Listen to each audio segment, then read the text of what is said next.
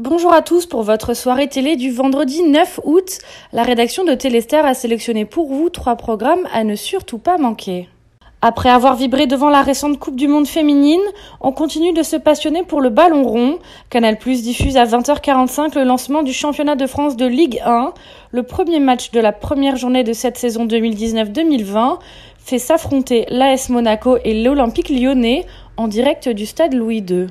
Canal Plus Series propose les deux premiers épisodes d'une nouvelle série intitulée The Little Drummer Girl à 21h. On plonge en 1979 en Allemagne de l'Ouest. Une actrice rencontre par hasard un agent secret israélien lors de ses vacances.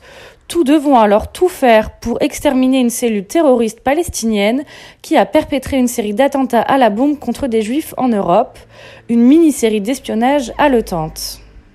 On commence le week-end à se détendre devant un classique, Les coulisses du pouvoir, diffusé sur TCM Cinéma à 20h50. Amis dans la vie et collègues au travail, Buckley et St. John sont conseillers politiques. Tous deux vont alors se retrouver l'un contre l'autre dans une course au poste de sénateur et leur amitié va rapidement s'estomper. Un drame sublimé par le trio de choc Richard Gere, Julie Christie et Gene Hackman. C'est tout pour aujourd'hui, on se retrouve donc demain pour un nouveau top 3 de Téléstar.